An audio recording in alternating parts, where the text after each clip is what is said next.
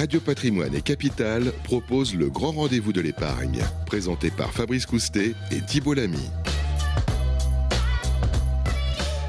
Bonjour, bienvenue à tous, bienvenue sur Radio Patrimoine pour ce nouveau numéro du grand rendez-vous de l'épargne. Chaque mois, vous le savez, on décrypte ensemble euh, l'économie avec euh, nos invités, euh, nos grands témoins, nos experts. Pour présenter cette émission, je suis avec l'excellent Thibault Lamy. Bonjour Thibault. Bonjour Fabrice. Chef de service argent et placement au magazine Capital. Et justement, on va parler gros sous une fois de plus ou plutôt ce qui nous attend après les avoir gagnés, c'est-à-dire les impôts. Déclaration de revenus, ouais, ça vous aura pas échappé. Elle est lancée à hein, l'édition 2023 depuis le 13 avril sur le site impôt.gouv.fr, pardon.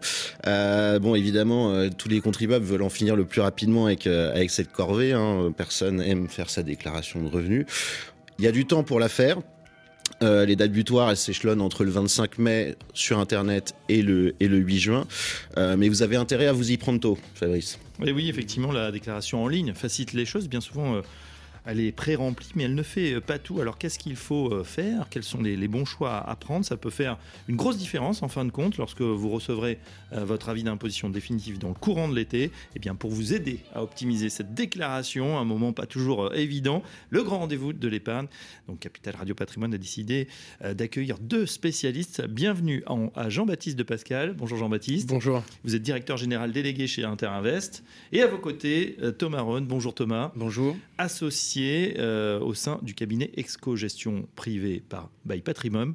Vous êtes également responsable du pôle gestion de patrimoine, donc euh, tout à fait indiqué pour nous parler de ces questions. Euh, la suite, bien évidemment, après cette page impôt ou déclaration d'impôt, ce sera le coup de cœur, coup de gueule de Pierre Sabatier. Et puis, en dernière partie, votre rubrique préférée, la question aux experts. Voilà les questions adressées à la rédaction de Capital qui sont choisies, triées par Thibault. Le grand rendez-vous de l'épargne spécial déclaration d'impôt, c'est parti. Le grand rendez-vous de l'épargne, le grand témoin. Deux grands témoins avec nous sur le plateau pour, pour parler justement de cette déclaration d'impôt, Jean-Baptiste de Pascal et Thomas Ron. Euh, Jean-Baptiste, on commence avec vous. C'est vrai qu'on vient de recevoir la déclaration, en tout cas pré-remplie. Heureusement, j'ai envie de dire, parce qu'on a l'impression que d'année en année, ça devient de plus en plus compliqué. Ah bah oui, la déclaration, elle est quand même euh, sacrément costaud. Euh, il y a beaucoup de rubriques, beaucoup de champs. Euh, alors certes, c'est pré-rempli, euh, ça a un avantage pour toutes les revenus ou les charges un peu entre guillemets faciles, en tout cas dont le, gouvernement, enfin dont les impôts ont connaissance. Mais il n'y a quand même pas tout. Ça impose quand même d'aller vérifier beaucoup beaucoup de, cases parce que il y a toujours des dispositifs ou des typologies de revenus qui sont pas dedans. Et je rappelle, parce que c'est toujours important de se le dire, que c'est pré-rempli, mais c'est sous réserve d'un contrôle du contribuable parce que c'est euh, la responsabilité du contribuable. Donc euh, s'il y a une erreur, charge au contribuable de corriger. Oui, ne signez pas aveuglément, effectivement, il faut vérifier, même si c'est un peu fastidieux, l'ensemble des cases. Les nouveautés, Thibault euh, bah, les nouveautés, les nouveautés, on va peut-être en, parler avec, euh, avec Thomas Rhône. Euh, il y, a, y, a, pas mal de, choses, mais c'est plus des, nouveautés fiscales finalement que des nouveautés sur la, sur la déclaration. On peut notamment parler de la défiscalisation des heures supplémentaires, de l'exonération, de la monétisation des jours de repos de, de RTT. c'est quoi les plafonds précisément pour ce genre de, déduction? sur ces, sur ces revenus, il y a un plafond qui est à 7500 euros. donc voilà, après, les autres nouveautés, la grosse, grosse nouveauté cette année, d'ailleurs, quand vous allez vous connecter sur le site impôt.gouv, euh, vous allez avoir un, bandeau qui va vous alerter, qui va apparaître. C'est sur effectivement euh, euh, la déclaration de, l'occupation des biens immobiliers pour tous les propriétaires. Donc, dès lors que vous êtes propriétaire, que ce soit une résidence principale et rien d'autre, a fortiori encore plus pour ceux qui ont résidence secondaire, euh, locatif, etc. Euh, il y a une déclaration euh, immobilière à faire qui n'est pas inclue dans la déclaration d'impôt sur revenu, qui n'est pas dans la deadline de, la déclaration d'impôt sur revenu, qui passe évidemment sur le site impôt.gouv dans une autre partie bien immobilier, mais c'est la, grosse nouveauté que nous, on sensibilise, beaucoup nos clients sur cette déclaration à faire. Sur le reste euh, des éléments, il n'y a pas de grosses nouveautés fiscales euh, cette année. On n'a pas euh, changé considérablement les bases. Il n'y a pas eu une réforme comme à l'époque, il y a eu la réforme de la taxe flat, etc. donc il n'y a pas de grosses, grosses nouveautés. C'est des mesures chaque année de remise à jour du, de, la loi de finances avec l'indexation du barème, l'indexation de certains abattements, le rehaussement de certains plafonds de, de crédit d'impôt pour donner un petit coup de pouce sur certains, certaines, je dirais pas niches, mais certaines dépenses que, que, que, que l'administration veut, veut, privilégier, comme par exemple tout ce qui est crédit d'impôt garde d'enfants qui a, qui a été pas mal augmenté. Revaloriser un petit peu. Euh, j'ai envie de, vous poser la question générale, messieurs. Est-ce que, euh, pour assurer euh, ceux qui nous écoutent, est-ce que leur impôt va augmenter cette année? Alors, Rassurer, la, revalorisation du, la revalorisation du barème fait que quelqu'un qui aurait vu son salaire augmenter dans la même limite que, l'inflation, la revalorisation du barème fait que ce contribuable ne, va pas augmenter sa pression fiscale. Par exemple, ne va pas augmenter son taux moyen de fiscalité. Certes, donc le taux moyen n'augmentera pas. Donc on paiera plus, mais proportionnellement à ce qu'on gagne, puisqu'on le rappelle, ben voilà, Exactement. on est en pleine période d'inflation, c'est le retour de l'inflation, on en a beaucoup parlé. Euh, ben, il y a peut-être une boucle prix-salaire qui s'est mise en place, en tout cas certains ont été augmentés, donc forcément si on est augmenté on paye plus, sauf que le barème a été revalorisé, donc si on est à 10%, on risque de rester à 10%. Voilà, sauf que peut-être... Et surtout si vous n'avez pas été augmenté quand même, votre impôt en euros baisse. C'est, ça, il faut quand même le noter. Et une revalorisation à 5,4% des barèmes, euh, c'est, historique. Ça, c'est, bien parce qu'effectivement, l'inflation est énorme cette année, oui. mais euh, c'est quand même très significatif. Alors, c'est un peu dommage parce que c'est pas tout à fait au, montant, au niveau de l'inflation, mais ça veut dire à revenu équivalent euh, entre 2022 et 2021, on a un montant d'impôt qui diminue. Et c'est significatif, d'autant plus que l'administration nous donne la possibilité cette année de diminuer le montant du prélèvement à la source si vous avez un écart de 5% et non pas de 10%. Donc je pense qu'il y a quand même une prise en compte, justement, on augmente le barème, donc ça veut dire qu'on baisse un peu l'impôt, et potentiellement ça pourrait euh, euh, conclure sur une diminution des prélèvements euh, qu'on aurait tous les mois. Donc à revenu équivalent, oui, ça baisse. Après, effectivement, si les revenus ont augmenté, potentiellement les impôts ont augmenté aussi. En pratique, euh, Thibault En pratique, oui, nos, invités l'ont dit, hein, il n'y a pas vraiment de nouveauté sur la déclaration, à part la déclaration des, biens immobiliers, mais ce qui est vrai que c'est un peu euh, à côté de la déclaration de, revenus, on n'a pas de nouveauté pratique euh, à, signaler. Peut-être simplement revenir sur quelque chose qui est assez censé être assez pratique pour les contribuables, c'est la fameuse déclaration automatique. Alors le fisc a donné les chiffres, hein. il y a eu 10,8 millions de déclarations automatiques euh, l'année dernière, donc 10,8 euh, millions de contribuables qui ont été concernés. Euh, mais dans, quel cas exactement un, contribuable est concerné Peut-être Thomas? Alors déjà, quand vous m'avez annoncé le chiffre de 10 millions, c'est assez énorme. Parce que je crois qu'il y a 40 millions ou 35, 40 millions de foyers fiscaux en France. Ça veut dire qu'il y a bah, pas loin de 25% euh, de, contribuables qui ont pu faire une déclaration automatique. C'est quand même assez important. Enfin, moi, je, trouve que c'est un chiffre assez important. C'est pas la vérité qu'on trouve dans nos cabinets, puisque nous, on a un billet euh, dans nos cabinets. C'est que les gens qui nous confient leurs déclarations sont par nature des gens qui ont une certaine complexité. je trouve que le chiffre euh, vaut le coup d'être souligné parce que c'est quand même assez important. Et globalement, ça correspond à quoi? Ça correspond aux gens qui n'ont que, entre guillemets, des revenus qui sont déjà connus par l'administration fiscale, c'est-à-dire que des revenus pré-remplis. Donc tout ce qui est euh, salaire, euh, tout ce qui est euh, retraite, tout ce qui est revenus de capitaux mobiliers qui sont déclarés par les banques, mais dès lors que vous êtes euh, dans des situations dans lesquelles vous avez des revenus ou des charges ou des crédits d'impôt surtout qui ne sont pas connus par l'administration fiscale, bah, effectivement vous ne pouvez pas faire de la déclaration euh, automatique. Donc tous ceux qui ont des revenus fonciers, c'est pas préconnu, c'est pas pré-rempli, etc. Euh, tous, ces, tous ceux qui ont des plus-values. Donc ne pas confondre hein, les revenus de capitaux immobilier, dividendes, intérêts, c'est connu, c'est pré-rempli. Oui tout ce qui est plus ou moins valu, euh, alors c'est connu, mais c'est pas pré-rempli parce qu'il y a une notion de globaliser euh, les plus-values, les moins-values sur différents, différents établissements, euh, regarder sur l'historique des dix dernières années s'il y a des moins-values, etc. Donc ça, c'est pas pré-rempli, c'est pas les, connu. Les valeurs mobilières, c'est vrai que si on a fait des pertes les années précédentes, je crois que c'est les dix années précédentes, ça peut se reporter. Donc si on a fait des plus-values en 2022, bah, il y a peut-être des pertes qui ont été faites pendant, par exemple, euh, bah, l'épargne Covid. Hein, ça a bien remonté la bourse à cette époque-là, mais c'est vrai que ça peut se compenser. Donc c'est cela, ça peut pas être préampli finalement. C'est pas préampli. Donc tout ce qui est revenu foncier, plus-value.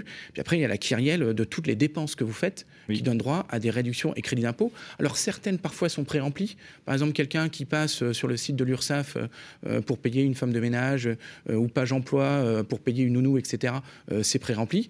Par contre, quelqu'un qui va passer par une association, une entreprise privée pour embaucher ce type de salaire à domicile, euh, ce n'est pas euh, nécessairement euh, préempli. Et d'ailleurs, là, juste, je, je, je t'interromps une minute, mais ils ont précisé que pour la déclaration automatique, pour le salarié à domicile, maintenant, vous n'êtes plus éligible si vous avez déclaré le salarié à domicile en 2021.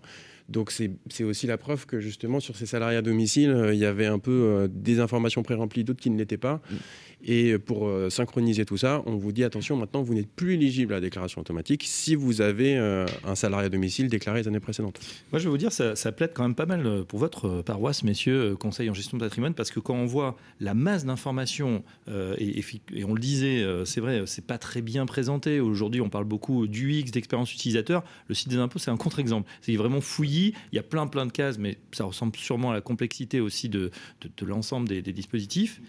Et on a vraiment envie, enfin, la tentation, c'est vrai que c'est de cliquer sur valider, d'arriver sur le chiffre, de dire, bah voilà, finalement, on va payer ça, et voilà. Alors que vous dites, euh, Thomas euh, et, Jean-Baptiste, effectivement, là, ça vaut le coup, en fait, de se pencher sur ces, ces petites lignes ou ces petites cases qui peuvent, mine de rien, réduire quand même considérablement son impôt.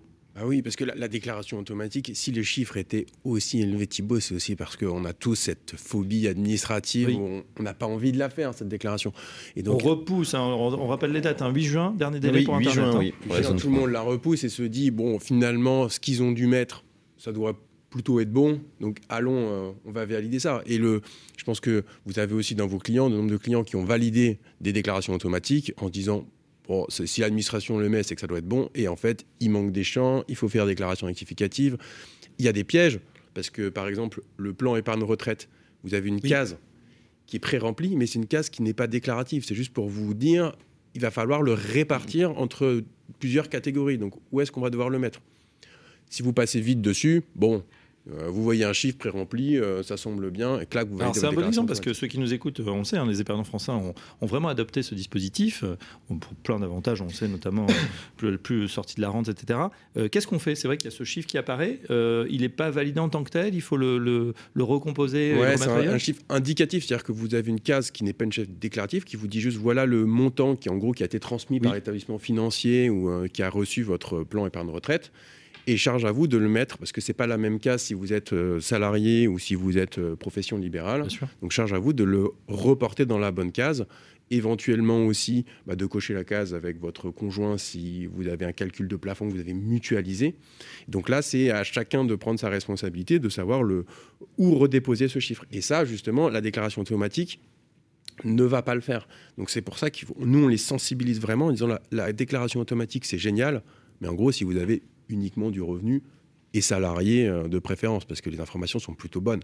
Dès qu'on est dans des situations un petit peu différentes, nous, on les pousse beaucoup à se connecter, à vérifier toutes les informations, ne pas considérer que c'est automatique, euh, parce que le, piège du PER, c'est vraiment l'exemple type de, euh, voilà, je vois le chiffre, je pense que c'est déjà repris, alors qu'il faut travailler un peu sa déclaration et chercher la case, la bonne case. La bonne case. Bon, faut tout vérifier, quoi. Justement, alors Thibault, euh, on, a, on a compris, on est rentré déjà dans le vif du sujet. Euh, l'idée, c'est de bien déclarer l'ensemble de ces placements, hein, puisque c'est vrai, il y en a qui ouvrent droit à des dispositifs euh, de réduction ou d'abattement. Oui, oui, oui. Et puis, bah, faut cocher les bonnes cases. Hein. Notamment, il y en a une, on en, on en parle chaque année. Hein. elle n'a pas changé. Détrompez-moi sinon. C'est la case 2OP.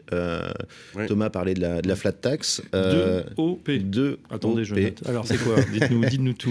Bah, c'est vous qui allez nous l'expliquer, mais si je me trompe pas, hein, c'est euh, l'option pour le barème euh, sur l'impôt sur le revenu en lieu et place de la flat tax de, de 30%. Euh, ça, Thomas, la flat tax, ça, concerne quel placement déjà exactement? Alors, l'option pour le barème ou la taxe flat, ça concerne deux types de revenus. Les revenus de capitaux mobiliers. Donc, les revenus de capitaux mobiliers, ce sont les intérêts, les dividendes une catégorie euh, en soi. Et la deuxième catégorie, ce sont euh, les plus-values de cession de valeur mobilière, donc euh, plus ou moins values sur des ventes, des ventes d'actions. Alors, il faut faire attention, parce que souvent on oublie que c'est bien rattaché à deux catégories, puisque la fameuse case 2 OP, elle est juste en dessous, bah, dans, la, partie 2, en quelque sorte, qui concerne que les revenus de capitaux mobilier mais il ne faut pas oublier que ça impacte aussi les éventuelles plus-values qu'on a. Donc il faut, bien, avoir conscience de, des deux. Et alors, la, vraie question, c'est effectivement, dois-je opter pour le barème ou dois-je opter pour la taxe flat? Juste repréciser que c'est assez génial quand même ce choix qui est offert aux contribuables parce que ce choix-là doit, être, euh, doit être fait au moment de la déclaration d'impôt sur nu.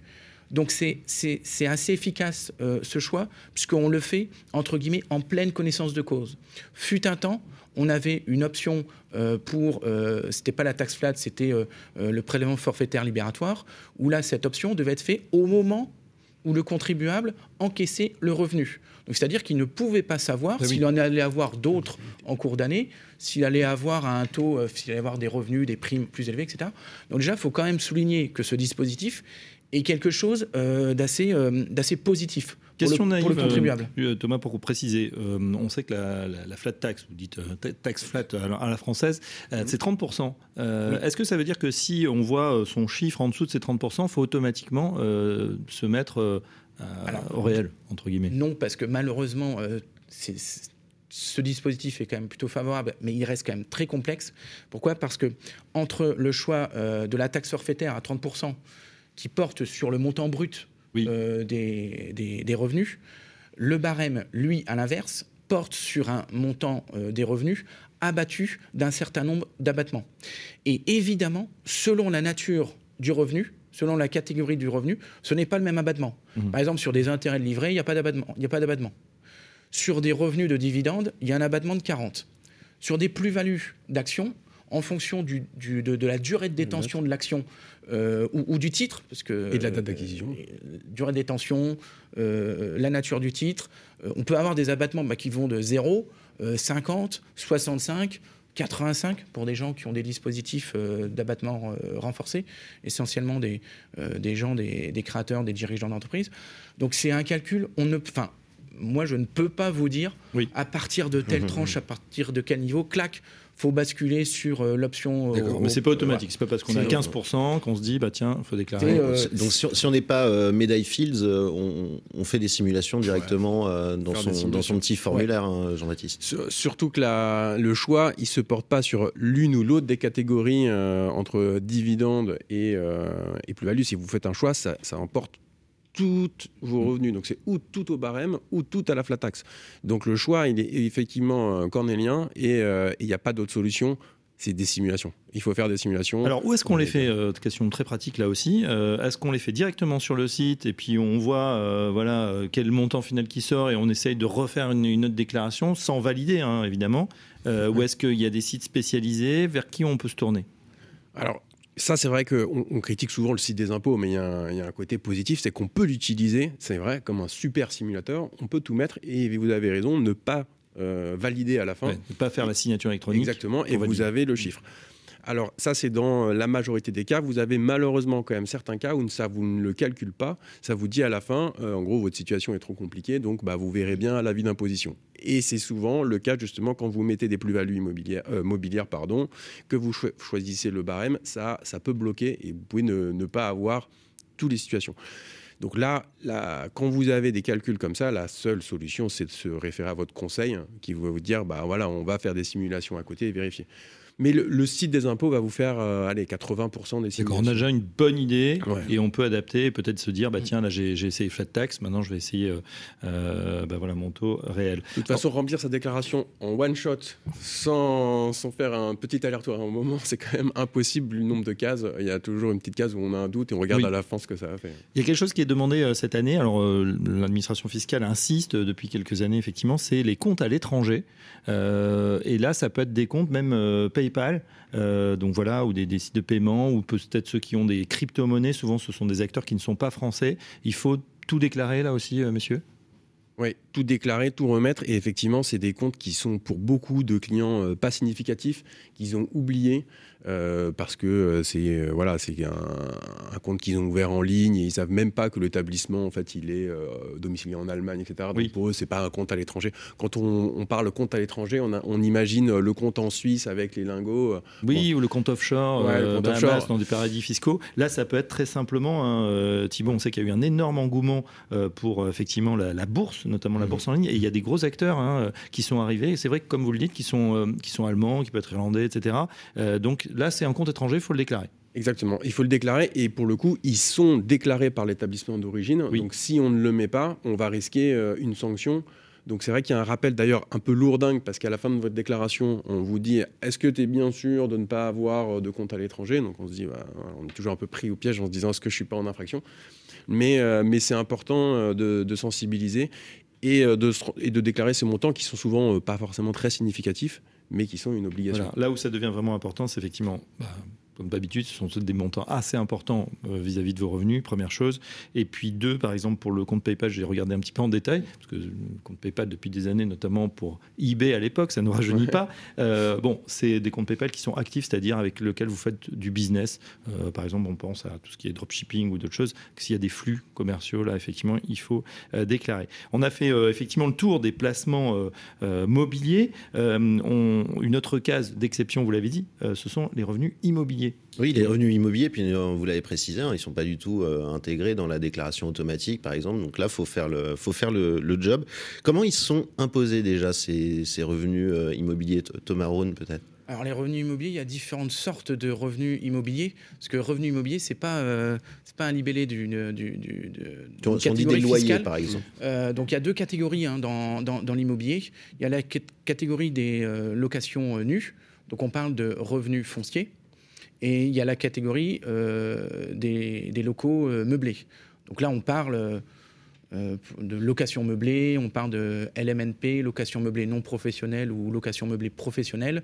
Et là, dans la catégorie fiscale, hein, on est dans une catégorie qui s'appelle BIC, bénéfices industriels et, commerciaux. Donc là, déjà, quand on parle de revenus immobiliers, on, entre guillemets, on ne sait pas de quoi on parle. Soit effectivement, c'est du nu et c'est du foncier, mmh. soit effectivement, c'est du meublé et c'est du BIC. Et à l'intérieur de ces deux catégories, pour chacune, il y a euh, deux façons de déclarer. Il y a déclaré au réel et il y a déclaré à, euh, au micro. sachant que tout le monde ne peut pas déclarer au micro, puisque euh, on ne peut avoir accès au micro que si on a des recettes en dessous d'un en dessous d'un certain seuil. Donc, Donc là aussi, histoire de, barème. et, là, on a bien un choix, effectivement, entre opter pour le réel ou opter euh, pour euh, le micro. Là où on n'a pas le choix, c'est sur le fait de dire est-ce que je vais déclarer en meublé ou est-ce que je vais déclarer en foncier? Ça, ce n'est pas un choix, c'est une situation de fait. Vous avez une location, un appartement qui est loué meublé, donc ça, ça se vérifie simplement avec le bail. Euh, bah là, il n'y a pas de choix à faire. Vous êtes dans la catégorie des locations meublées. À l'inverse, vous louez nu, euh, notamment par exemple si vous louez des commerces, des entrepôts, c'est de fait de la location euh, nue, mais des appartements aussi que vous louez nus, là il y a un bail, euh, bah là effectivement vous n'avez pas le choix, vous êtes de fait dans la catégorie des revenus fonciers. C'est vrai que des fois on peut se tromper, parce qu'on voit pas mal d'articles qui effectivement montrent que le régime fiscal, la location meublée, est bien plus favorable que la location nue. C'est peut-être un, un autre sujet, euh, euh, une autre interview à faire à ce, sujet-là. Et du coup, la plupart des redevables peuvent se dire oh, bah, j'ai vu que le meublé c'était plus intéressant, euh, mon appartement, je vais le passer en, meublé. Euh, le passer en meublé, ça ne veut pas dire euh, changer de case dans la déclaration. Le passer en meublé, ça veut dire euh, attendre que votre locataire y parte. Et quand vous reprenez un nouveau locataire, vous achetez des meubles, vous le meublez. Et puis au nouveau locataire, vous, faites, vous lui faites signer un bail de location meublée. Mmh. Et, là, effectivement, l'année suivante, quand, on, quand vous ferez votre déclaration d'impôt, vous direz OK, là, j'ai changé d'activité. Je ne suis plus en nu je suis en meublé. Et là, effectivement, euh, euh, en, mode déclaration fiscale, j'applique la loi. Quoi. Alors, on ne peut pas changer, en tout cas, directement sur. Euh, voilà, mais, quand on a réglé la, problème du, la problématique du, statut du, bien, est-ce que sur le site des impôts, par exemple, quand on, quand on est dans, sur la plateforme impôts.gouv, on a, on a de l'aide, Jean-Baptiste, pour, pour choisir son, son régime? Le régime le plus adapté. Ou encore, sinon on fait encore des, euh, des simulations comme on a fait avec la. Ouais, il faut, il faire des simulations. Vous avez d'aide parce que vous avez quand même les notices. Bon, après les notices, ce sont une aide euh, un peu pour les avertis quand même parce Ouais. qu'elles sont assez fournies et, et copieuses. Mais euh, mais vous avez quand même la capacité justement de, de regarder et il faut il faut vérifier ce qu'on doit mettre. Il y a, il y a- il y a un point important parce que c'est une erreur un peu de cette année. Il y a une nouveauté fiscale. On entend pas mal parler des passoires thermiques et donc on nous a mis euh, une possibilité cette année, lorsque vous louez justement en nu, on peut avoir un déficit foncier, c'est-à-dire que si vous avez plus de charges que de revenus pour la partie foncière, et là, ce déficit foncier, pour euh, la rénovation énergétique de votre euh, bien, vous avez la possibilité d'avoir un déficit foncier qui passe à 21 800. Qui a été doublé quasiment, Voilà, ouais, quasiment doublé. Là, y a, c'était la nouveauté un peu de la loi de finances, donc tout le monde se dit ah bah super pour mes travaux, je vais pouvoir le déduire cette année. En fait, ça ne concerne pas la déclaration de cette année, ça concerne les revenus de cette année, donc plutôt qui seront l'année prochaine. Et là, on le voit beaucoup de contribuables qui, qui ne comprennent pas en disant mais moi j'ai fait mes, re- mes, mes, mes Mes travaux. travaux, j'ai payé. Exactement. Et mon déficit, euh, il n'est pas aussi élevé que ce Ah, que je, je pensais. Et là, il y a eu un, C'est- il y a voilà, un- un donc petit- c'est différé, différé d'un an. D'ailleurs, un petit, un petit rappel à ce moment-là, Fabrice, vous parliez de crypto tout à l'heure, mais euh, la possibilité de- d'opter pour le barème, c'est la même chose, je crois. hein. C'est sur les revenus de cette année, donc ce sera la déclaration 2024. Oui, est exactement. hein. Pour les- exactement. Pour ce type de projet de revenus, pareil, c'est une nouveauté de la loi de finances de cette année, mais applicable pour les revenus de 2023, donc sur la déclaration de 2024. Alors, on a parlé des valeurs mobilières, les placements, on a parlé des revenus immobiliers, effectivement, les, les appartements, et puis il y a d'autres actifs, hein, vous avez raison, il y a les parkings, il peut y avoir de la logistique, enfin des, des entrepôts, des bureaux. Euh, il y a aussi une catégorie un peu hybride, c'est les SCPI. Là aussi, les, les Français sont rués sur euh, les sociétés civiles de placement immobilier, on en a beaucoup parlé. Euh, comment on déclare ce, ce type de revenus Bah, la SCPI, c'est un véhicule collectif hein, euh, qui encaisse euh, énormément de, de revenus, euh, vu la masse de ses investissements.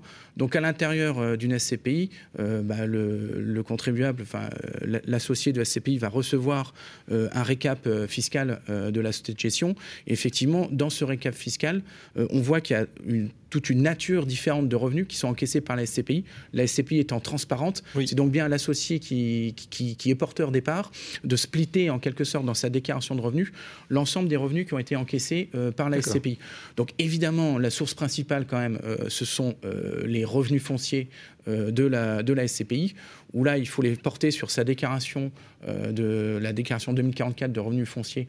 Et là, pour le coup, c'est relativement simplifié puisqu'il y a quatre chiffres à mettre sur les loyers, les charges, les intérêts et le total. Donc c'est relativement simple comparé à un, un particulier qui, va- Oui. qui, qui a un appartement direct qui doit faire une tonne. Euh, C'est communiqué par les, par les Et c'est communiqué par la société de gestion. Par contre, la difficulté, en quelque sorte, c'est que dans cette SCPI, il y a aussi des revenus de placement. euh, il y a aussi des revenus de l'étranger. Donc c'est vrai que quand euh, vous avez une SCPI, vous allez devoir euh, au moins euh, établir vos déclarations sur quatre formulaires. Le formulaire de déclaration 2044 de revenus fonciers, le formulaire euh, 2042 euh, avec les revenus de capital mobilier, parce qu'il y a toujours un petit peu d'intérêt euh, de, de placement qui ont été encaissés, euh, les deux, quelque chose, etc. Euh, les revenus euh, provenant euh, de l'étranger, parce que souvent une SCPI, elle a toujours Oui. euh, un petit... euh, Elles investissent de plus en plus en euh, Europe. Un ouais. petit local euh, à l'étranger, en Allemagne, Pays-Bas, etc. Donc là, il faut aller chercher euh, dans la déclaration euh, de revenus étrangers euh, le type de catégorie de revenus, Oui. le pays et le déclarer comme tel. Et puis, régulièrement, il y a quand même des, des plus-values qui sont faites par ces SCPI. Donc, il faut aller sur le formulaire de plus-value pour déclarer les plus-values immobilières, etc. Donc, c'est vrai que là, la SCPI, alors souvent en plus, c'est des petits montants, hein, parce que quand on, euh, quand, quand- on est propriétaire de parts de SCPI, euh, les revenus importants sont, sont morcelés entre l'ensemble des, des associés. Mais dans l'absolu, effectivement, quand on est une SCPI, ouais, il, faut, il, il faut avoir ces quatre catégories et ces quatre formulaires, effectivement, euh, en tête. Quoi. Si on a un bouquet de SCPI, Ouais, la SCPI, il faut, faut, faut être honnête, c'est hyper compliqué à déclarer. C'est euh, vous avez euh, des cases dans tous les sens. Il n'y a pas de solution. Il faut prendre euh, le le doc de la société de gestion qui va vous dire dans quelle case le mettre. Il faut suivre les instructions à la lettre. Sinon, c'est sûr qu'on se plante. Et en plus, dès que votre SCPI elle a des revenus à l'étranger, Je vous parlais tout à l'heure, vous avez certains cas où à la fin de votre déclaration, vous n'avez pas le récap. Si vous avez des revenus de SCPI à l'étranger, vous n'avez pas le récap à la fin. Donc vous ne voyez même pas à la fin de votre déclaration d'impôt euh, le calcul de l'impôt parce qu'on vous dit situation trop compliquée. Donc non, sur la SCPI... Situation trop compliquée, là, juste pour savoir, Jean-Baptiste, ça veut dire que on, imagine qu'il y, y, a des gens qui physiquement vont se pencher sur la déclaration pas forcément, mais ça veut dire qu'en fait, l'outil de simulation, enfin de calcul mmh. automatique en ligne de l'administration fiscale ne vous fait pas en instantané euh, le calcul. Euh, donc vous ne voyez pas en fait votre revenu fiscal de référence et le montant d'impôt avec euh, le calcul qui est fait en dessous. Ça ne veut pas forcément dire que c'est contrôlé parce que si vous mettez 8 euros hein, de revenu d'un bien, ouais, bon, ah, voilà. Donc à quelques, quelques centaines d'euros près, on dirait. Ça mais là, il faut faire confiance à votre société de gestion, il faut reporter les chiffres et, et effectivement, ouais, ça. Et croiser les doigts. Et, comment c'est simulable dans, dans, ce cas-là? Comment on peut avoir une idée de l'impôt qu'on va, qu'on va payer? Parce qu'on on a envie de savoir. Quand même. Il faut enlever les, la partie revenus étrangers. C'est elle qui bloque. Donc, si vous enlevez la partie de la SCPI étranger, et souvent une SCPI, comme elle est transparente, comme disait Thomas très justement, euh, la partie d'immeubles de, qui détiennent à l'étranger, elle n'est pas forcément majoritaire. Donc, euh, si vous enlevez cette cote-part-là, eh bien, vous pouvez avoir le reste et il vous restera juste le petit delta euh, des, revenus, des revenus étrangers. L'épargne retraite, on en a un petit peu parlé à travers le, PER tout à l'heure.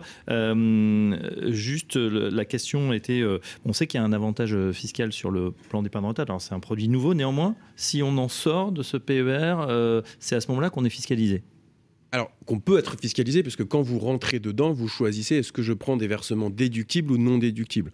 Donc si je choisis de la déductibilité à l'entrée, effectivement à la sortie, je vais avoir une fiscalité qui va potentiellement me tomber dessus. Euh, et là, il faut, il faut regarder. Alors c'est uniquement si je prends tout, parce que maintenant, vous savez, sur les PER, vous avez la possibilité de mm. sortir en rente, mais vous pouvez aussi prendre une partie de votre capital.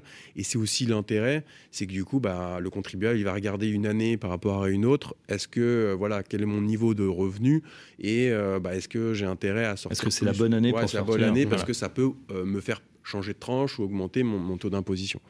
L'idée à ce moment-là, c'est à chaque, chaque, année faire des, des, rachats fractionnés sur son, sur son PER et euh, faire en sorte de rester en dessous de sa tranche. Bien sûr, si, sauf, sauf, si vous avez besoin de tous les montants, mais le mieux, c'est quand même bien de piloter sa tranche en fonction de où on en est et donc de limiter les retraits pour gérer sa tranche. Éventuellement, s'il y a un besoin exceptionnel, bah, il y a des mécanismes type le quotient qui va vous permettre un peu de, euh, pas d'étaler, mais de, diminuer l'effet de, passage de tranche pour avoir moins euh, cet sur-impôt à payer. Mais effectivement, l'idéal, c'est bien de le différer dans le temps et de piloter en fait sa sortie de son PER au fur et à mesure de son, euh, des années et de sa, tranche d'imposition. Parler du système du, quotient, il est, Thomas, beaucoup moins intéressant que ce qu'on avait par le passé avec, avec l'étalement, hein, c'est bien ça Oui, alors ça, c'est sur un autre sujet qui n'est pas mmh. le, PER, c'est un sujet qui est sur l'indemnité départ à la retraite mmh. que quelqu'un touche au moment où il part à la retraite. Avant, on avait deux dispositifs, le dispositif du quotient et le dispositif de l'étalement, euh, en termes de, de, limiter la progressivité. Hein. C'est ça l'objectif de cette mesure, de limiter la progressivité du barème pour quelqu'un qui a un revenu exceptionnel, euh, que ce soit l'étalement ou que ce soit le quotient, c'était efficace de la même façon. Euh, l'étalement avait une vertu supplémentaire qui était effectivement de détaler le paiement de l'impôt, donc faire une facilité en quelque sorte de, trésorerie aux contribuables que certains contribuables préféraient ne pas prendre, parce qu'ils préféraient dire je préfère payer tout de suite, euh, parce que si je l'étale sur les trois mm. prochaines années, euh, je sais que je vais avoir tout dépensé, et là les trois prochaines années, je voilà. Donc euh, pour revenir sur le sujet du, PER, vous l'avez bien résumé, le, le, PER est en quelque sorte le, le paradis fiscal lorsque vous êtes en phase d'épargne, et quand vous êtes en phase de retraite, effectivement, euh, on vous reprend votre petit bout de paradis fiscal en quelque sorte en vous taxant les retraits que vous faites. Et donc il y a une notion importante qui est effectivement de piloter sa tranche, de savoir à quel montant je retire de mon PER euh, pour euh, essayer de rester dans la tranche sans passer la tranche au-dessus. Mais je pense qu'il faut aussi piloter la source de ses revenus complémentaires au moment, au moment de sa retraite. Par exemple, quelqu'un qui aurait de l'assurance vie, oui mais qui aurait des gros montants en assurance vie euh, euh, au-delà des abattements euh, successoraux de 150 000 euros par enfant, qui seraient imposés dans la tranche à, 20, voire pire encore, imposés dans la tranche successorale à 30. Là, on peut réellement se poser la question de dire si j'ai besoin de, si j'ai des besoins de revenus complémentaires, est-ce que je le retire de mon assurance vie? Oui. Qui va rien me coûter, hein, pour faire simple, hein, puisque l'assurance vie, elle est très très faiblement fiscalisée ou est-ce que je vais le retirer de mon PER qui, qui, elle, sera imposée à ma tranche marginale. Donc, même si on la pilote, la tranche marginale, si on est à 30, on va être imposé à 30. Et la grosse nouveauté, le gros intérêt du PER, c'est qu'effectivement, c'est la libéralisation en quelque sorte des, des, modalités de sortie en rente, en capital. Et alors la pire des libertés, enfin la, meilleure des libertés, j'ai envie de dire pour le PR, euh, c'est de ne rien faire, en quelque sorte. Euh, parce que dans le PR, on a le droit de ne pas le sortir, en quelque sorte. D'accord, donc de jamais finalement être fiscalisé, et puis ça sera transmis Exactement. aux héritiers. Donc si vous ah, voulez chercher le meilleur du mmh. PR, euh, c'est la déduction des revenus. Euh, ensuite, après, bah, vous le laissez fructifier. Dans un objectif, donc plus de transmission, de se dire ça, ça sera Alors, dans un, objectif, dans un objectif exact de le, E, hein, le PER, c'est plan d'épargne retraite. L'objectif E, c'est l'objectif d'épargne. Un client qui épargne, euh, un redevable qui épargne, vous, euh, nos auditeurs qui épargnent, on épargne, c'est pas pour tout consommer. Mm. L'épargne des Français n'est pas consommée. Euh, enfin, pas intégralement, je veux dire. Donc l'épargne, quand on tire au bout du bout, effectivement, on arrive à la, succession. Euh, donc l'épargne, elle tombe dans la succession. Donc aussi le, PER. et, ça ne sera pas fiscalisé à la succession? Alors ce sera fiscalisé comme n'importe quel actif. Pour la partie successorale, mais, pas pour la partie en revenu. Mais pas dans la partie en Si je compare euh, une assurance vie qu'on a gardée toute sa vie en mode épargne et qui tombe dans la succession, on a effectivement des avantages successoraux en dessous de 150 000 euros par bénéficiaire, etc. etc.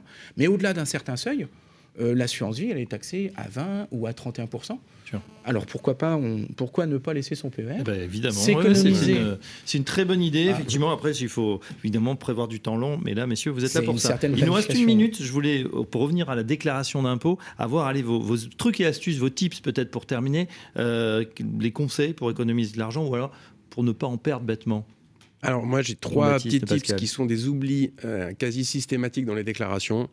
Euh, le premier, c'est que si on a des enfants qui sont au collège, lycée ou étudiants, il y a quand même une petite case à cocher et vous avez le droit à une réduction d'impôt.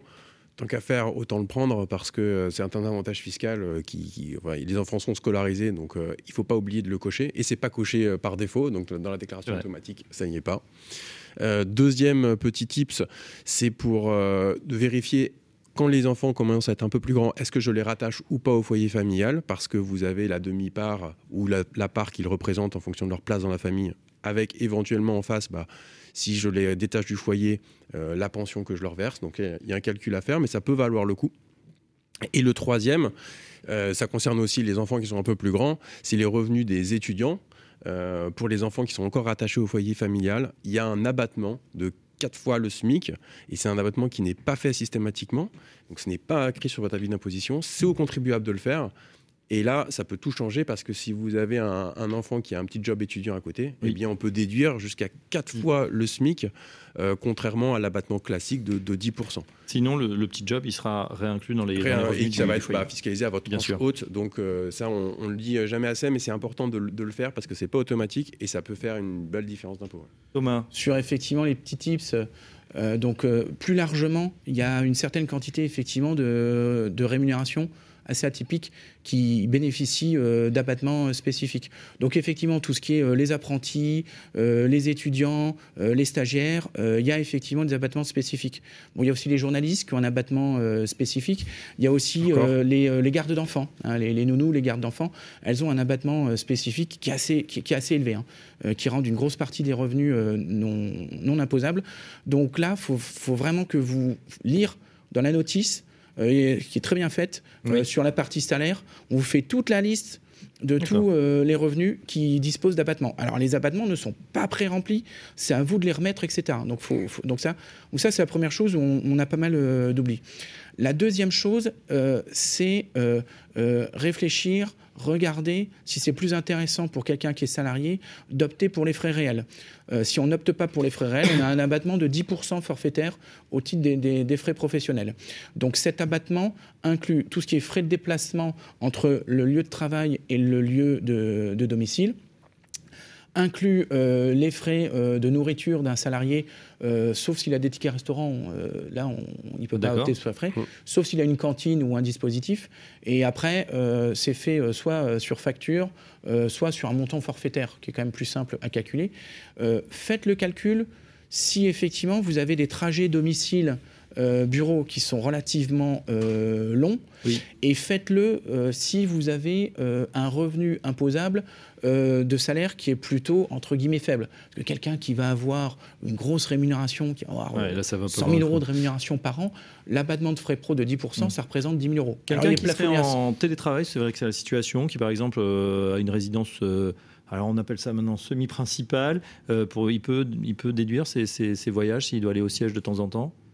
Ou on est sur la ligne jaune là? Ah oui, non, mais alors euh, oui, mais ce sera plafonné à un certain nombre euh, de, de kilomètres, hein, puisque le, les, les, les, les- le- Les retours? les, les- enfin, les, les, les- Trajets. ils sont plafonnés à une certaine distance, Mhm. et on a le droit effectivement de le déplafonner.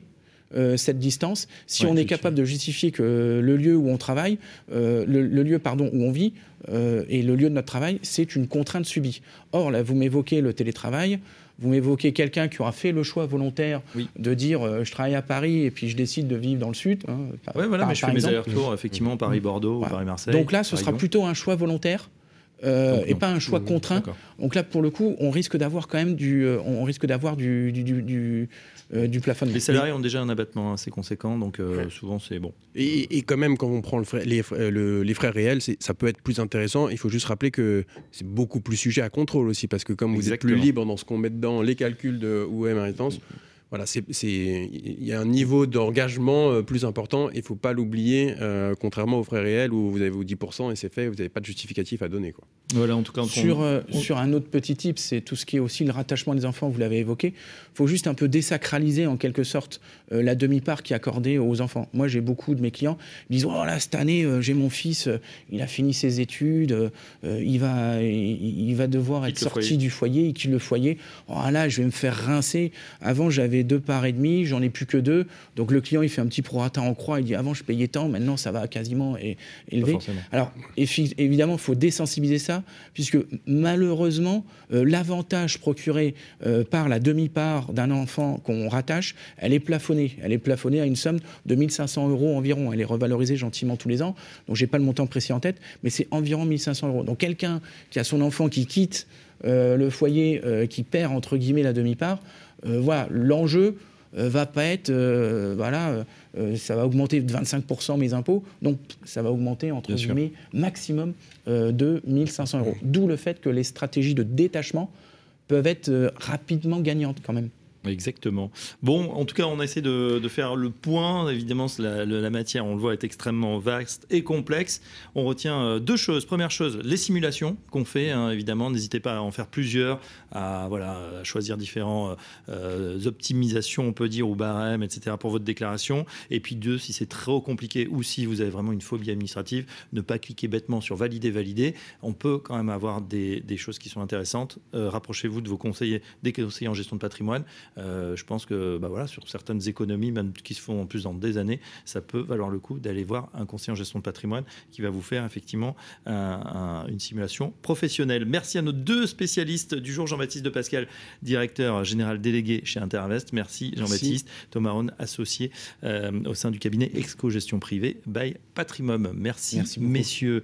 Thibault, on continue dans un instant. Le coup de cœur, coup de gueule de Pierre Sabatier et juste après, euh, les experts qui répondent aux questions euh, des lecteurs. Radio Patrimoine et Capital, le grand rendez-vous de l'épargne. Cette semaine, le coup de cœur, il est moins pour les marchés financiers que pour l'économie réelle. Enfin, on va dire que euh, l'ensemble des observateurs se rangent à l'idée que les pressions inflationnistes sont, même si elles n'ont évidemment pas totalement disparu, quand même euh, essentiellement derrière nous. Les derniers chiffres, que ce soit aux États-Unis et même en Europe, nous indiquent euh, clairement que de l'autre côté de l'Atlantique, le pic a été atteint déjà l'année dernière. Et donc, on, on véritablement, on a des chiffres qui rentrent dans le rang. Même si certains euh, nous diront que euh, l'inflation dans les services reste encore euh, relativement élevée, trop élevée, attention, il faut avoir en tête que le temps de transmission dans l'économie réelle n'est pas identique pour tous les secteurs d'activité.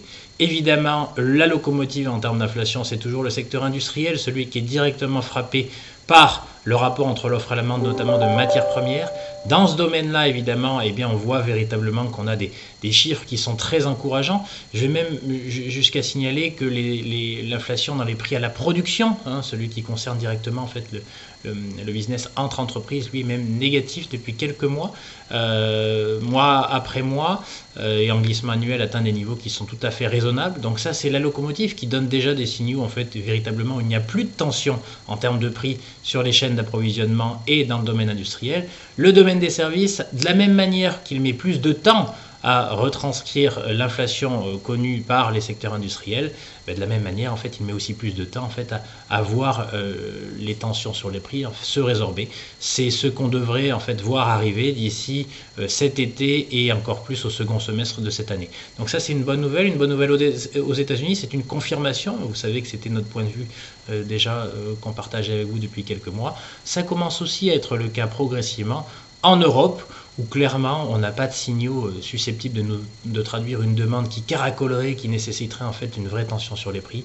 On a encore des, évidemment des tensions euh, qui font grincer des dents d'un point de vue social notamment hein, en termes alimentaires, mais euh, on, sent bien que tout cela est en train de rentrer dans le rang et vous savez qu'une inflation qui perdurerait dans le temps, elle doit nécessairement être pilotée par une demande qui avance très vite. Or aujourd'hui ce n'est pas le cas encore, en particulier dans un climat où les taux d'intérêt qui ont remonté contraignent les conditions de financement et mettent sous pression euh, les entreprises pour investir, qui commencent à investir moins, et les ménages également, en fait, investir moins, notamment dans le secteur d'immobilier.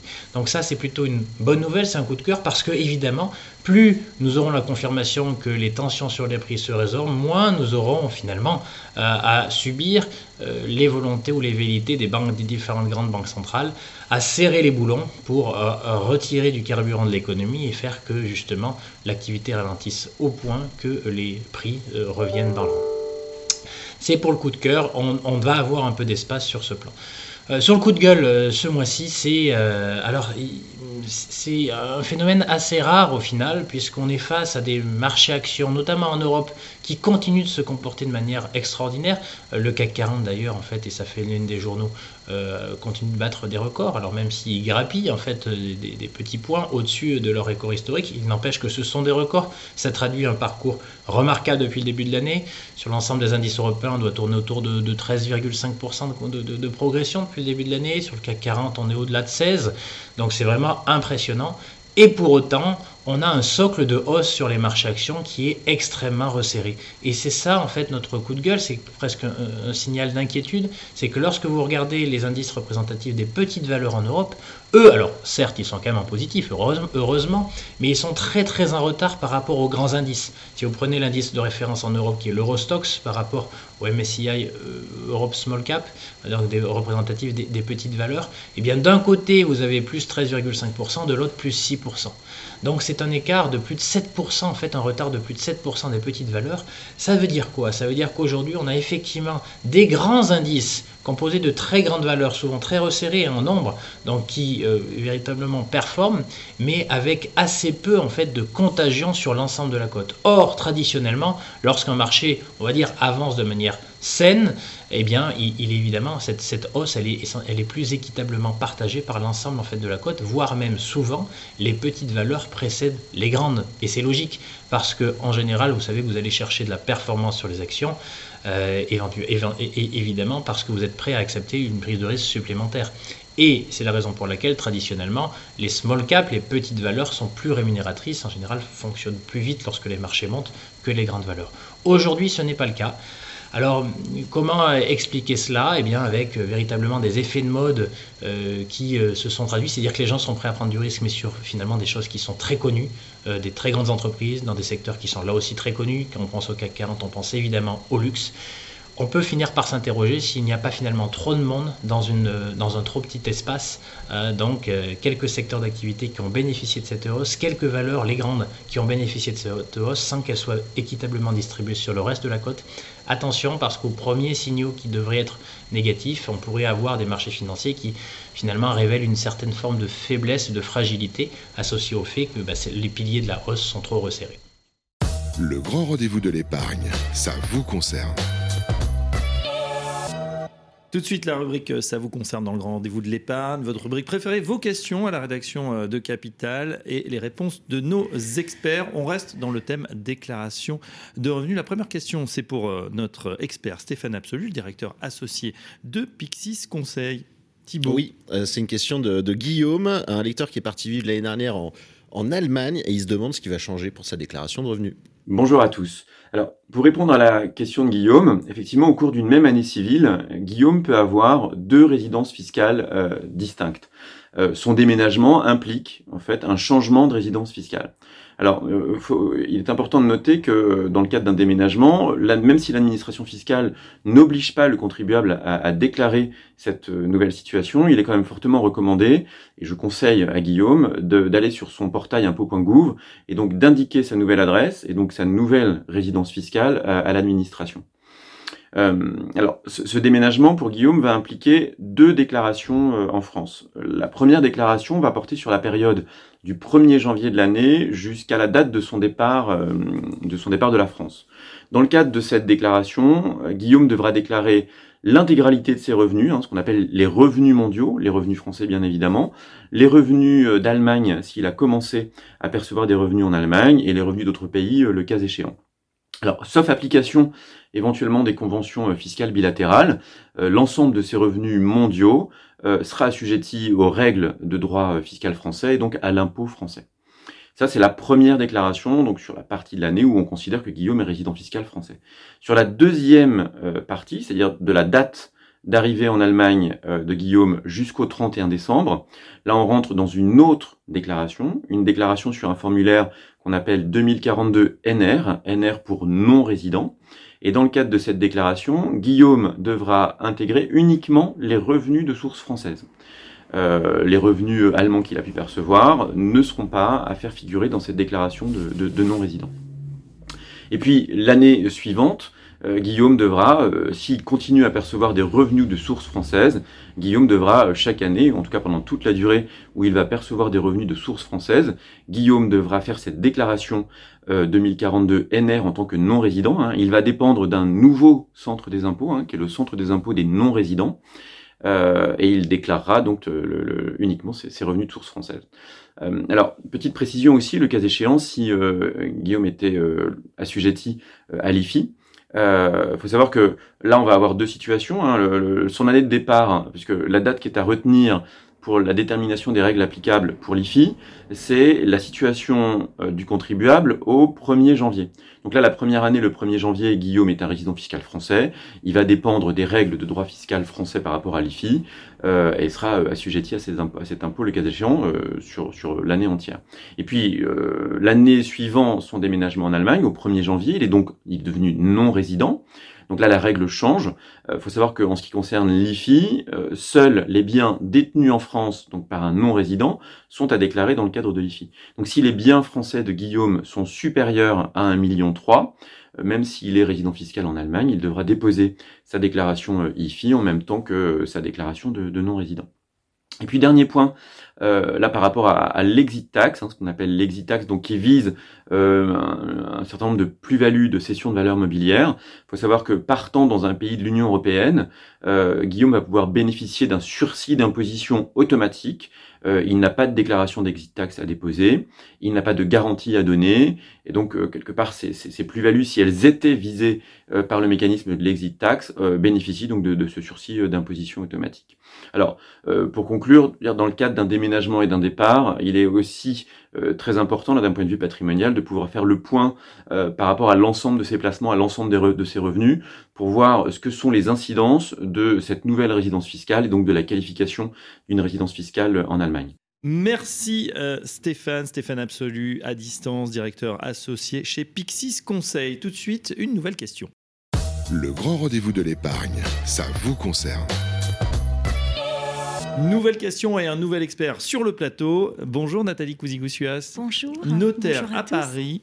Thibault a une question pour vous. Oui, une question d'Anna qui est en train de divorcer d'avec euh, Franck, son mari. Ils ont deux enfants, âgés de 7 et 9 ans. Le juge aux affaires familiales a rendu une ordonnance sur mesure provisoire et il a été décidé que les enfants seraient en résidence alternée et surtout que Franck verserait une pension alimentaire pour les enfants de 400 euros et de 200 euros pour euh, sa femme, Anne.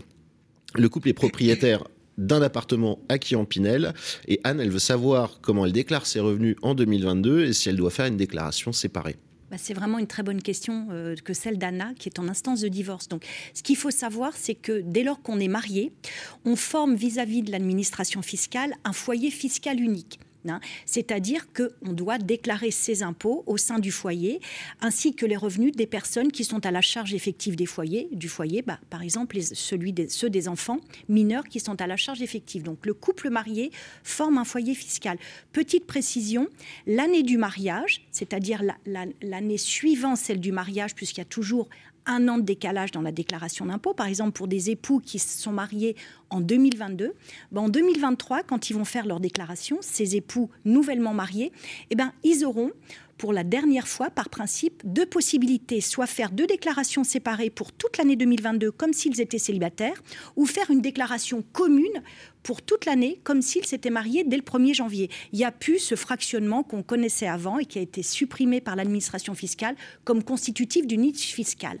Alors là, ce n'est pas le cas malheureusement puisque Anna, elle se marie pas, elle divorce. Donc elle est en cours d'instance de divorce. Dès lors que le divorce est définitif, eh bien Anna et Franck vont former deux foyers fiscaux distincts, c'est-à-dire chacun devra déclarer ses revenus. Mais là, on n'en est pas là. Anna nous dit qu'elle a eu une ordonnance sur mesure provisoire en 2022, donc elle n'est pas encore divorcée. Donc, que faire? Donc, la réponse, eh ben, elle est à l'article 6, 4 euh, euh, du Code général des impôts, qui dit quoi? Qui dit que normalement, un couple marié fait l'objet uniquement d'un foyer, enfin, constitue un foyer fiscal unique, sauf dans trois circonstances. La première, qu'on connaît peu, par exemple, c'est lorsque les époux sont séparés de biens et qu'ils ne vivent pas sous le même toit.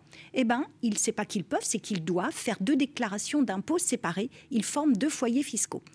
Le deuxième cas qui nous intéresse, c'est lorsqu'ils sont en instance de divorce, cas d'ANA ou de séparation de corps, et que le juge aux affaires familiales les a autorisés à avoir des résidences séparées.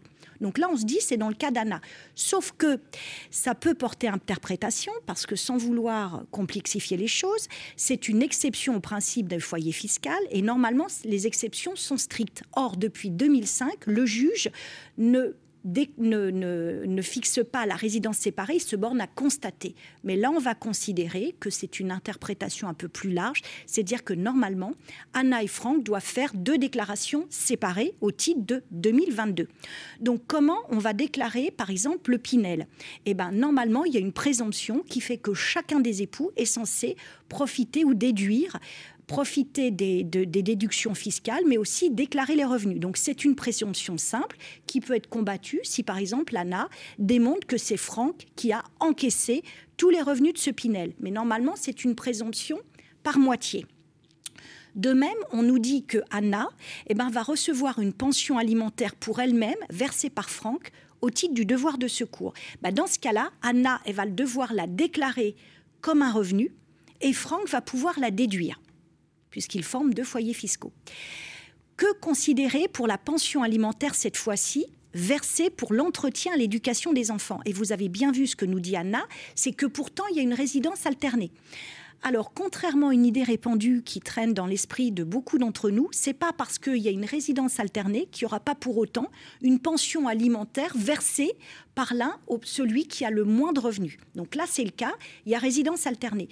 Donc, qu'est-ce qu'on décide a priori? Bah, C'est que la majoration apportée au quotient familial, elle se divise pour les enfants mineurs, elle se divise entre les deux époux. C'est-à-dire qu'Anna, eh ben, il y a deux enfants, elle va pouvoir avoir 0,25% pour chaque, 0,25 pour chaque part, et Franck aussi. Néanmoins, ce qu'il faut savoir dans ce cas-là, c'est qu'il n'y a pas cumul du bénéfice de la majoration du quotient familial et de la déductibilité versée au au titre de la pension alimentaire pour les enfants. Je m'explique. Là, on a vu, si j'ai bonne mémoire, que Franck a été condamné à verser 400 euros pour les enfants Anna. Eh bien, s'il y a partage de la majoration du quotient familial, eh bien, Franck, il ne pourra pas déduire la pension alimentaire versée pour les enfants. Et corrélativement, Anna, eh ben, elle ne devra pas la déclarer. C'est l'article 80 septies, septies du Code général des impôts. C'est-à-dire qu'on ne peut pas cumuler pour Franck à la fois la majoration du quotient familial au titre des enfants, qu'on partage par moitié ici, et à la fois la déductibilité. En revanche, là encore, mais on peut choisir? On peut choisir, bravo, tout à fait. C'est-à-dire qu'on peut choisir, c'est-à-dire que les époux, soit sur décision du juge, soit entre eux, ils peuvent très bien décider, par exemple, que c'est Anna qui bénéficiera de la majoration liée euh, à la résidence des enfants, pour euh, charge des enfants. En revanche, effectivement, dans ce cas-là, Franck n'aura pas cette majoration, mais pourra déduire la totalité de la pension alimentaire qu'il verse pour les enfants, corrélativement Anna devra la déclarer. D'accord, donc euh, c'est un calcul à faire. Il faut le site, le site du Code général des impôts, le, site euh, des impôts du gouvernement est très bien fait. À w.gouv.fr, on peut faire des simulations sur le site du Trésor public des impôts, qui est très bien fait. De même pour les, les époux qui se marient ou qui se paxent, eh ben on peut faire aussi la simulation pour l'année du mariage ou du pax pour voir s'il est plus intéressant pour cette année-là, bah, soit de faire deux déclarations distinctes soit une commune. Alors, une commune avant, il y en avait deux, voire oui, trois. Oui, voilà, c'était beaucoup plus intéressant. Je reviens juste au divorce. Est-ce qu'il faut prévenir euh, justement son, son ex-conjoint de, de, de l'option qu'on a prise? Ben oui, bien sûr, il faut le prévenir. Et puis je vais vous donner par exemple une, euh, comment, une mésaventure qui arrive à beaucoup d'époux. Par exemple, imaginez que le juge aux affaires familiales ait indiqué au sein de, de, son ordonnance sur mesure provisoire et eh bien, que Franck devra verser à Anna 400 euh, euros au titre de sa pension alimentaire, au titre des mais imaginons que le juge d'affaires familiales, Anna ne nous le dit pas, et aussi octroyer à Anna la jouissance gratuite de la résidence principale pendant l'instance en divorce. Eh ben, l'administration fiscale considère que c'est un complément de pension alimentaire que verse Franck.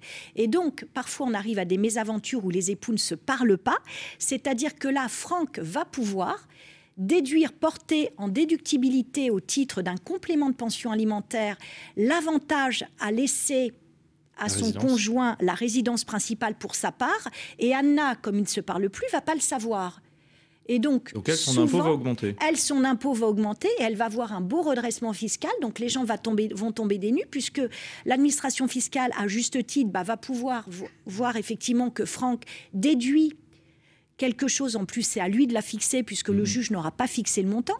Et donc, il va pouvoir le déduire de ses revenus imposables, tandis qu'Anna, elle ne le sachant pas, va avoir un beau redressement fiscal. Donc ça, malheureusement, c'est des mésaventures qu'on voit dans les divorces où les époux ne se parlent plus. De même, ce qu'on voit souvent aussi dans les divorces, c'est que quand on forme un foyer fiscal, bah, la contrepartie, tant qu'on n'est pas divorcé ou tant qu'on n'a pas fait d'impôt, euh, de déclaration d'impôt séparé, eh ben, c'est que les époux sont solidaires vis-à-vis de l'impôt. Alors c'est sûr que ça a perdu un peu de son acuité depuis le prélèvement à la source. Sauf qu'il y a beaucoup de Français qui ne sont pas prélevés à la source, soit parce que ce sont des professions libérales, soit parce que ce sont des chefs d'entreprise. Et ce qui nous arrive malheureusement, nous professionnels ou notaires qui œuvrons dans les divorces, ben, on s'aperçoit que l'un, par exemple, est insolvable, s'est rendu insolvable ou est parti à l'étranger, et le fisc poursuit pour des périodes d'imposition commune ben, l'époux qu'il a sous la main. Et cet époux-là est solidaire. Donc bien sûr, il y a des possibilités de demande de décharge de responsabilité solidaire, mais c'est pas évident, il y a des conditions et ça, ça crée beaucoup de tort aussi à l'époux qui est resté sur le territoire français ou qui est solvable ou qui est visible par le fisc en cours d'instance en divorce. Parce qu'on est solidaire pour toutes les périodes d'imposition commune. Bref, si vous pouvez essayer de ne pas divorcer, ça coûte très cher. Ou de parler, d'avoir un dialogue, d'aller voir son notaire, son avocat et de trouver une solution. Merci, euh, maître euh, Nathalie Cousigoussias, notaire à Paris. On arrive, Thibault, au terme de cette émission eh spéciale euh, déclaration d'impôt. On a essayé d'éclairer votre lanterne avec l'ensemble de nos experts aujourd'hui. Un grand merci à vous, euh, Thibault Lamy, qui avait préparé cette émission. Merci à nos experts de la technique, Jason Pinheiro et Nicolas Sandanassami. On se retrouve dès le mois prochain pour un nouveau numéro du Grand Rendez-vous de l'épargne. Le Grand Rendez-vous de l'épargne à retrouver sur les sites de Radio Patrimoine et Capital.